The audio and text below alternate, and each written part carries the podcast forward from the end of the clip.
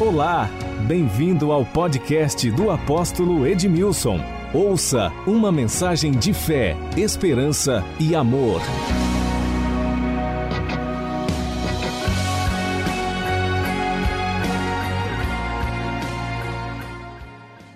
O Salmo 115 diz assim: Não a nós, Senhor, não a nós, mas ao teu nome da glória, por causa do teu amor e da tua fidelidade. Versículo 2: Porque dizem as nações: Onde está o seu Deus? Porque dizem as nações: Onde está o seu Deus? É uma pergunta que as nações ao redor da nação de Israel faziam. Até hoje, todas as nações que cercam Israel têm os seus deuses, as suas divindades, e eles, olhando para a nação de Israel, eles não viam o Deus feito por mãos de homens, então eles perguntavam: aonde está o Deus de vocês? E aqui vemos a resposta que diz: o nosso Deus está nos céus, ele faz tudo o que lhe agrada. Os ídolos deles são prata e ouro, obra das mãos do homem. Tem boca, mas não falam, tem olhos, mas não veem, tem ouvidos, mas não ouvem, tem nariz, mas não cheiram, tem mãos, mas não apalpam, tem pés, mas não andam, nem som algum sai da sua garganta. Tornem-se semelhantes a eles os que os fazem e todos os que neles confiam. Tornem-se semelhantes a eles os que os fazem e todos os que neles confiam. Confia, ó casa de Israel, no Senhor, Ele é o seu auxílio, Ele é o seu escudo. Diga glória a Deus. Nós temos uma declaração profética sobre nós, dois, é, essa década, a década de ouro. Estamos vivendo o ano, o ano da influência e o tema do nosso congresso é Nasci para amar, nasci para servir. Diga assim: nasci para amar, nasci para servir. Mas a nossa declaração profética é para vivermos esta década como a década de ouro, a década do Espírito Santo. O nosso Deus é o Deus criador dos céus e da terra. Quando as nações da terra olhavam para a nação de Israel, que era descendência de Abraão. Deus disse a Abraão: sai da tua terra, da tua parentela e vai para uma terra que eu te mostrarei. Abraão, ele saiu da Mesopotâmia e ele vivia entre os seus pais, com seus pais e com a sua família. E o lugar onde ele morava era um lugar tomado pelo paganismo e as pessoas tinham ali muitos deuses. O pai de Abraão, ele adorava e tinha a imagem de muitos deuses, então ele reverenciava esses deuses. E Deus disse para Abraão: Sai da tua terra, da tua parentela, vai para uma terra que eu te mostrarei. Farei de ti uma grande nação, eu abençoarei os que te eu, eu abençoarei os que te abençoarem, e eu amaldiçoarei os que te amaldiçoarem, e em ti e na sua descendência serão abençoadas, benditas todas as famílias da terra. Deus, ele se revelou a Abraão. Então as nações perguntavam: onde está o Deus de vocês? Ninguém vê. Diz: o nosso Deus está nos céus e faz tudo o que lhe apraz, tudo o que lhe agrada. Diz: os Deus deles são feitos de ouro, de prata, de pedra, de gesso e outras coisas mais. Mas o nosso Deus, ele está nos céus. O nosso Deus é o Criador dos céus e da terra. O nosso Deus, ele se revelou a Abraão, nosso pai da fé, como El Shaddai, o Deus Todo-Poderoso. O Deus que nós servimos, ele é capaz de cumprir aquilo que ele tem prometido. Nós temos promessas, nós temos mais de 8 mil promessas na Bíblia Sagrada, mais de 8 mil promessas.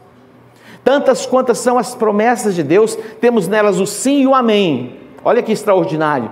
Tantas quantas promessas temos da parte de Deus, temos nas promessas o sim e o amém. É a vontade de Deus que você desfrute dessas promessas. O Deus Criador é o Deus Todo-Poderoso, é o Shaddai, o Deus suficiente, o Deus capaz de fazer da mulher estéril mãe de filhos. O nosso Deus é o Deus que pode pegar o pobre, o necessitado, do lixo, do monturo, da insignificância e transportá-lo para fazê-lo assentar entre os príncipes, os príncipes do seu povo. Estava há pouco conversando com o pastor Evaldo. Ontem ele foi estar com uma família e ali muitos discípulos celebrando o reinício da célula. Ele estava ouvindo o testemunho de uma pessoa que nas mensagens que foram sendo liberadas e pregadas e proclamadas, e as palavras liberadas entraram no coração daquela jovem senhora que há 15 anos queria ter um filho, quase 15 anos, e não podia gerar filhos. E ela recebeu aquela palavra, e hoje ela está com seu filho e ela estava testemunhando: a minha, o meu filho já tem três anos de idade. Esse é o nosso Deus, o Deus poderoso, o El Shaddai, que pode cumprir em nós aquilo que ele tem prometido. Existe alguma coisa demasiadamente difícil para o nosso Deus? Não existe absolutamente nada demasiadamente difícil para o nosso Deus. E eu quero dizer para você: tudo é possível aquele que crê. Quando você crê, as impossibilidades caem por terra. Então, o nosso Deus é o Deus Criador. Ele é o El Shaddai, o Deus Todo-Poderoso. Ele é o Deus que se revelou a Abraão como Jeová Jireh, o Deus da provisão. O nosso Deus é o Deus da provisão. O nosso Deus sustentou uma nação com quase 3 milhões de pessoas por 40 anos em um deserto. Todos os dias, todos os dias, ele enviava o maná, a provisão do dia. A provisão do dia. Eu quero dizer para você, até o último dia da sua vida aqui na terra, Deus tem provisão para você. E aquele que confia, descanse não anda ansioso por coisa alguma. Jesus pergunta: por que, que vocês estão tão ansiosos e preocupados? O nosso Deus é o Deus da provisão. O meu pai completou 102 anos, agora no dia 10. 102 anos. E o Rubens disse para mim hoje, é, hoje, essa semana, não sei, falou, acho que foi hoje, e, e ontem, ele falou assim: Ah, eu gostaria que o senhor vivesse como o avô, o, o avô tem vivido. Eu disse: Olha, se viver os 90 e poucos assim com saúde, está bom demais, não precisa chegar a 102. não é verdade? Com saúde, com vigor, pregando o evangelho, curando os enfermos, expulsando demônios. Aí vale a pena viver. Aí eu quero viver. O nosso Deus é o Deus da provisão. Um dia meu pai estava tão preocupado e ansioso e eu fui estar com ele chorando de preocupação, noventa e poucos anos preocupado. Papai está preocupado com o quê? O sustento. Noventa e poucos anos. Noventa e poucos anos. De vez em quando ele grava uma mensagem, ó, manda um dinheirinho aqui para mim. Eu falo, para que, que é dinheiro? 102 anos, para que, que é dinheiro? Tem todo o cuidado do mundo. Está lá dormindo na melhor cama, o melhor cobertor, comendo a melhor comida, levanta, está tudo prontinho, não faz mais nada. De manhã tem alguém para servir o, o, suquinho dele, suco verde. Ele toma suco verde desde quando eu me entendo por gente. Acho que é a fórmula da longevidade. ah, amanhã todo mundo vai estar tá tomando suco verde. Ah, amanhã de manhã Vamos trazer o café para nós dois. E a gente vai tomar o suco verde. Longevidade, 102 anos. Falei, pai, está preocupado com quem? Quantos filhos o senhor tem? Ele falou, sete. E eu sou mais novo. Falei, porventura, nesses anos todos lhe faltou alguma coisa? Ele falou, nada. Eu falei, o senhor acha que agora vai faltar? E você está preocupado com o quê? Faltou? Eu quero dizer que não vai faltar. Amém. Não vai faltar, descansa. O nosso Deus é o Deus criador dos céus e da terra. Imagina quem criou os céus e a terra. A Bíblia diz que o ouro e a prata pertencem a Ele. O ouro e a prata. O ouro e a prata pertencem ao nosso Deus. Os céus e a terra foram criados por Ele. Ele domina sobre todas as coisas. Ele é o Deus Todo-Poderoso. Ele é o Jeová Jireh, o Deus da provisão. Ele é o Jeová Rafa, o Deus que cura. E Ele é o Deus da paz. E Jesus disse: Não se turbe o vosso coração. Crede em Deus, crede também em mim.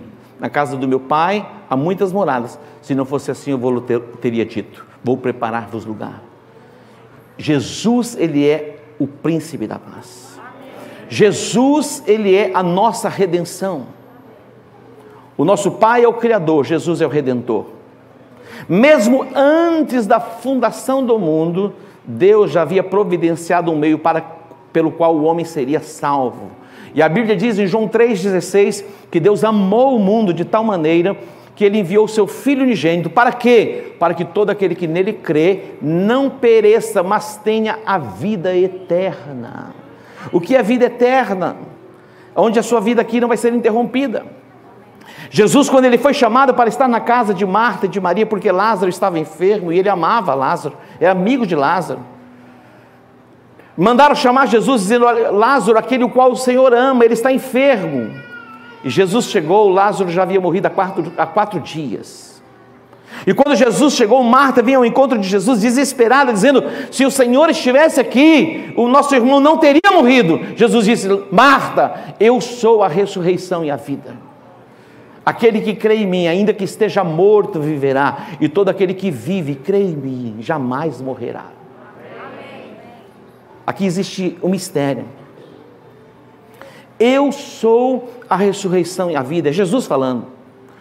Todo aquele que crê em mim, ainda que esteja morto, como que alguém está morto pode crer? Atente para isso. A Bíblia diz que o reino de Deus tem mistérios.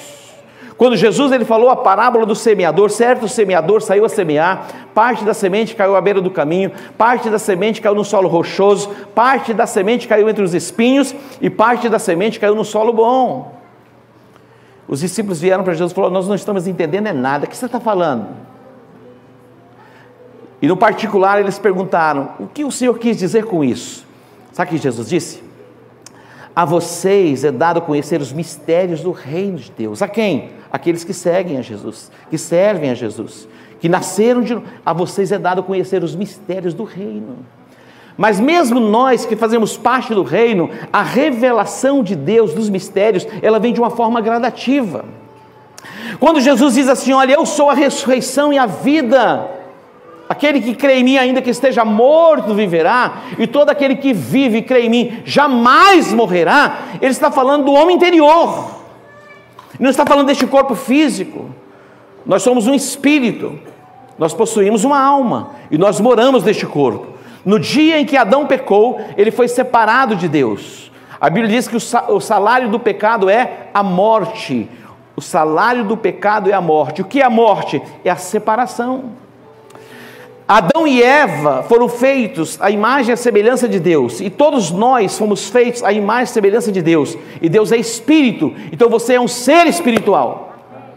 Quando Adão pecou, ele foi separado de Deus, ele passou a viver na dimensão da alma e do corpo. Eu quero dizer para você: ninguém da face da terra, por mais recursos que tenha, não pode viver a plenitude aqui nesta terra, nessas duas dimensões.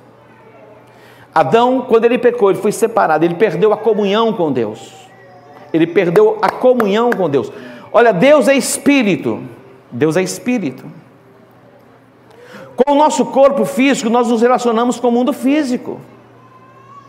A nossa alma faz parte dos nossos sentimentos, das nossas emoções. Só é possível nos relacionarmos com Deus através do nosso espírito. E Deus não se relaciona com mortos. Por isso que Jesus disse: Eu sou a ressurreição e a vida. Quem crê em mim, quem crê em Jesus, ainda que esteja morto no espírito, viverá. Você percebe, entende isso? Você está entendendo? Você está compreendendo? Você é vivificado no teu espírito, aí você volta a ter comunhão com Deus. É através do espírito. Eu sou a ressurreição e a vida. Quem crê em mim, ainda que esteja morto, viverá. E todo aquele que vive, crê em mim, jamais morrerá. Jamais morrerá. Deus o Criador, Jesus o Redentor. Nós olhamos para a cruz e a cruz, ela não tem poder nenhum, a cruz, mas é um símbolo que emite uma mensagem. Qual é a mensagem que a cruz emite? É a mensagem da salvação A mensagem da cruz é a mensagem que aquele que foi crucificado levou sobre ele, no madeiro, os nossos pecados. A mensagem da cruz emite uma a mensagem da cruz diz que Jesus na cruz se fez maldição no nosso lugar para que as bênçãos de Abraão viessem até nós. A mensagem da cruz, segundo Isaías capítulo 53, diz que ali, Jesus, pelas suas pisaduras, nós somos sarados, os nossos pecados foram perdoados e o castigo que nos traz a paz estava sobre ele. Você pode dar um aplauso a ele?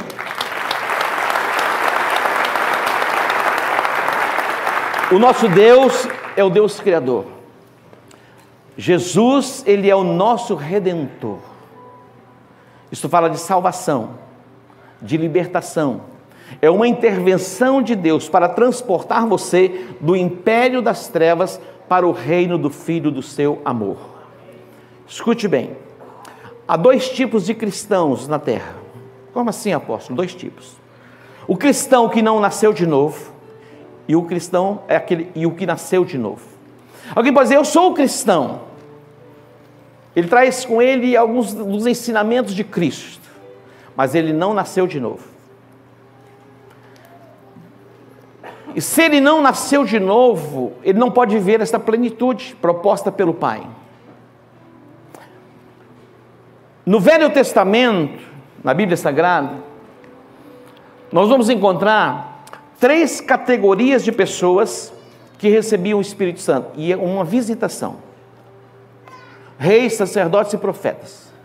O Espírito Santo não habitava neles, eles recebiam uma unção para um fim específico.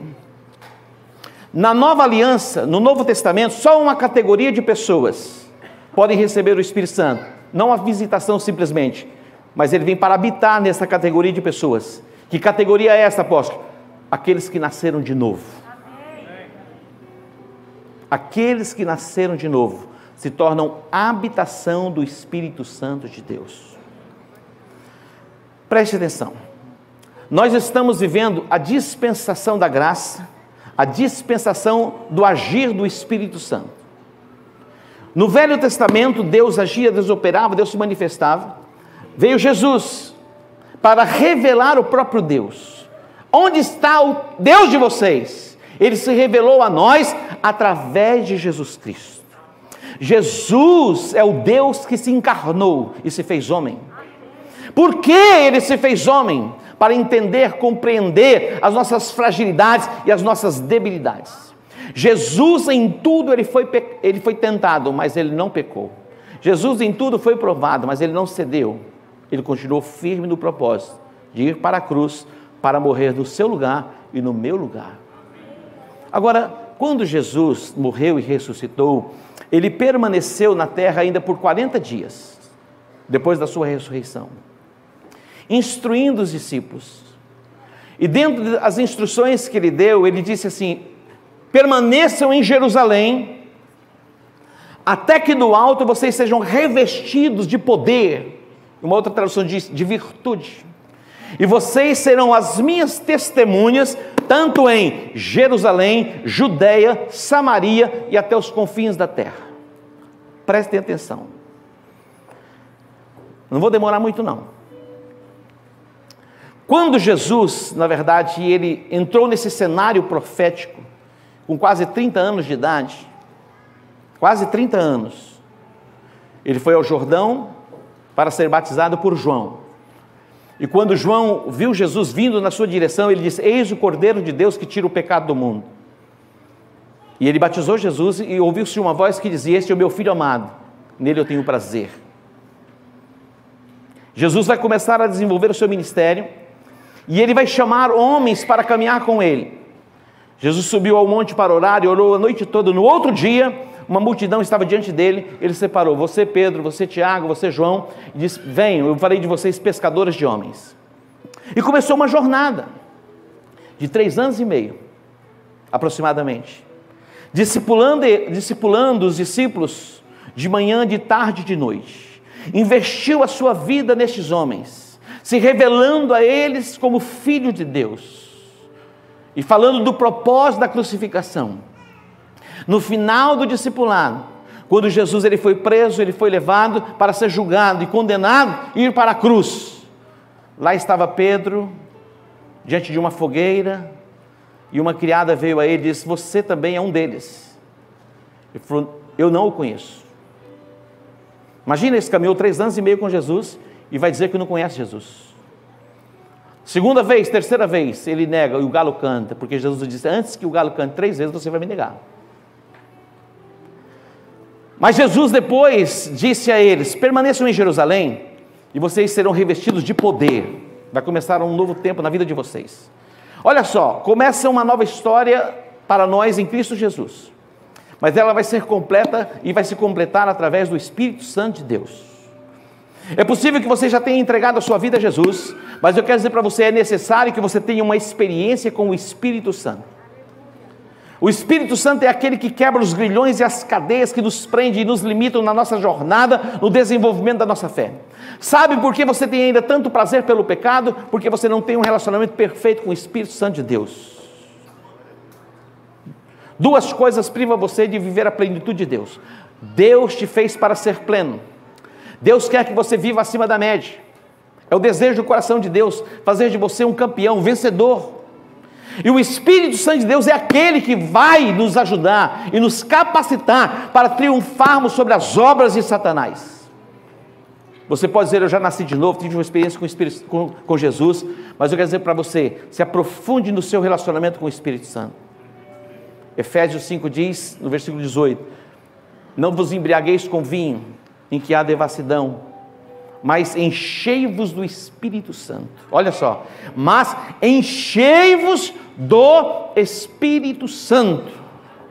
O Espírito Santo, ele é especialista em todas as áreas que você possa imaginar. Ele entende de casamento, ele entende daquilo que você faz no seu trabalho, ele conhece mais do que você conhece, e ele conhece a mente de Deus.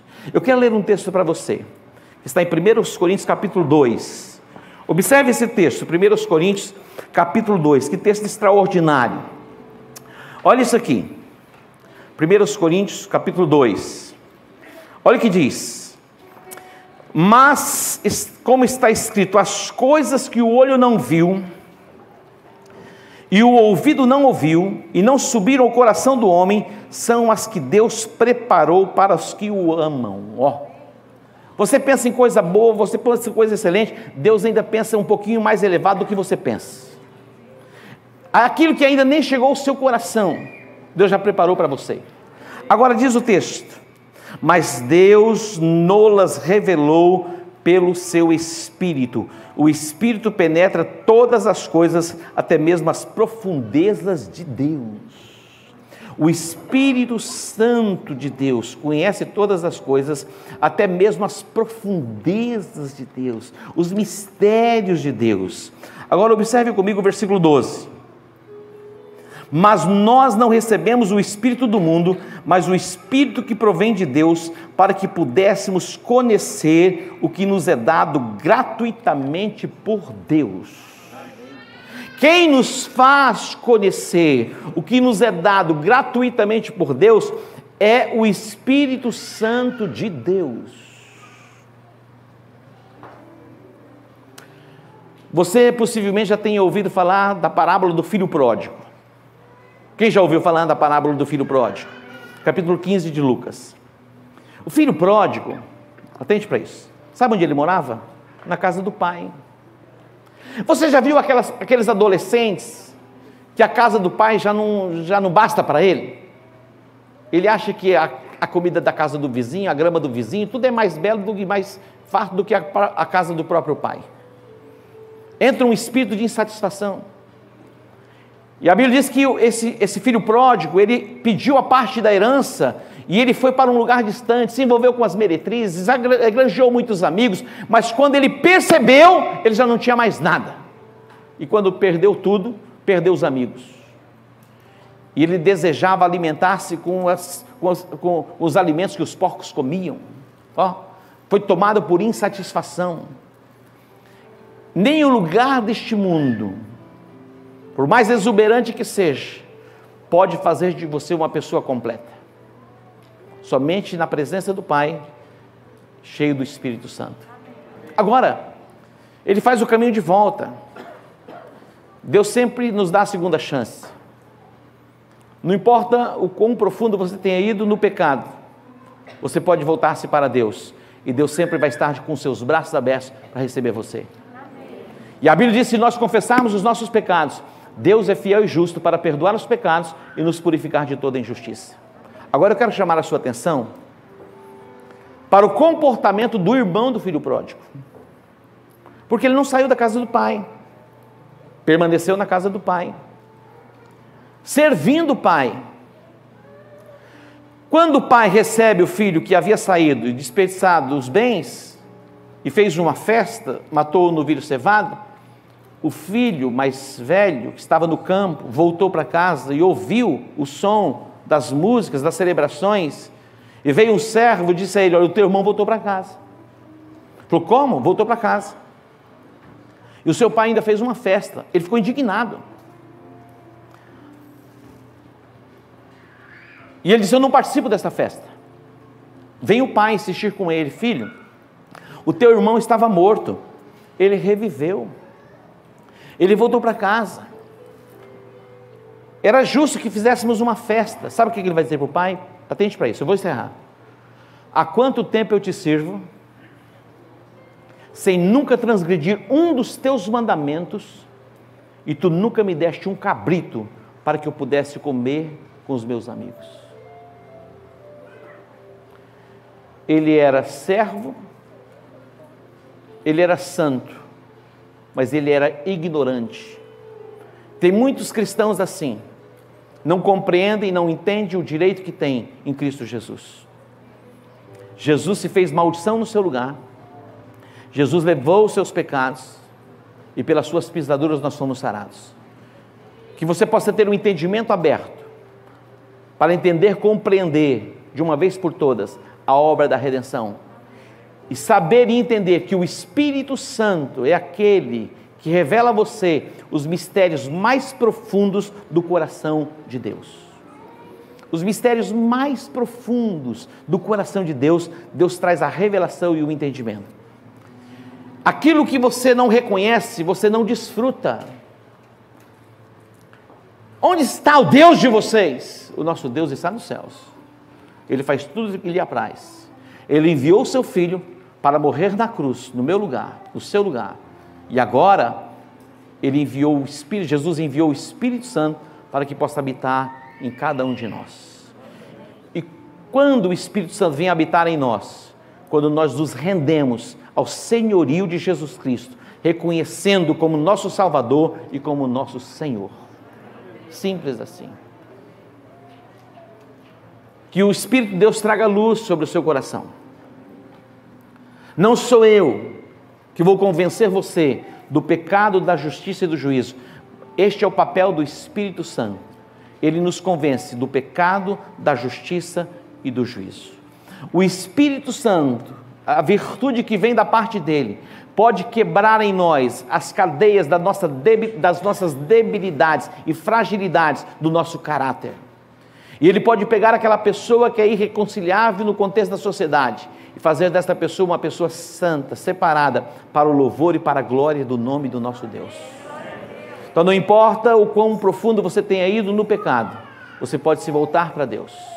E você que já está na casa, como filho, que os teus olhos sejam iluminados, para você entender que não é só um cabrito, ele tem algo abundante para você, uma vida vitoriosa, uma vida exuberante, uma vida virtuosa, uma vida cheia da presença de Deus aqui nesta terra.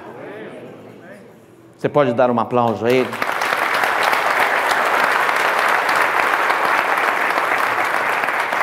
Não se esqueça que o nosso Deus é o Deus Criador, que Jesus, Ele é o nosso Redentor, mas quem está hoje aqui é o Espírito Santo de Deus não negligencie a presença dEle. Não ignore a presença dEle. Seja sensível para reverenciá-lo. Reverencie a presença do Espírito Santo, a doce presença do Espírito Santo. Curva a sua cabeça. Eu quero orar com você. Você hoje pode entregar a sua vida a Ele, render-se a Ele,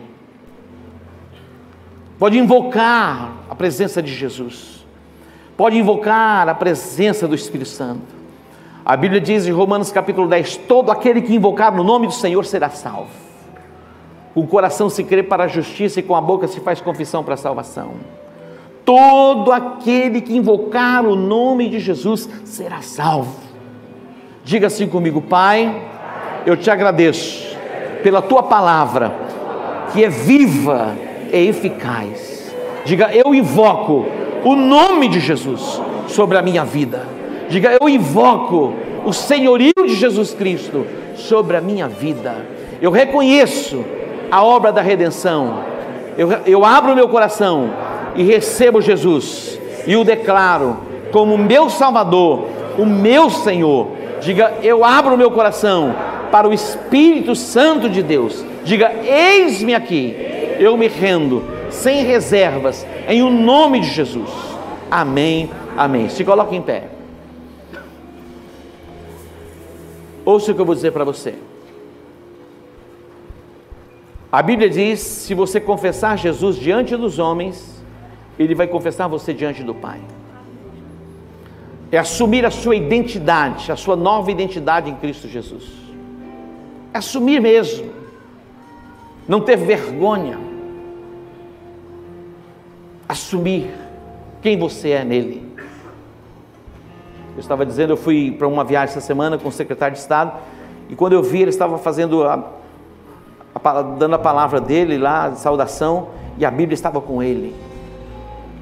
E eu disse: Olha só que extraordinário. Eu não me envergonho do Evangelho, que é o poder de Deus para a salvação de todo aquele que nele crê, primeiro do judeu e depois do grego. Que você jamais se envergonhe de Jesus Cristo. Que você o declare como Senhor e Salvador da sua vida. E que você todos os dias reverencie o Espírito Santo de Deus. Amém.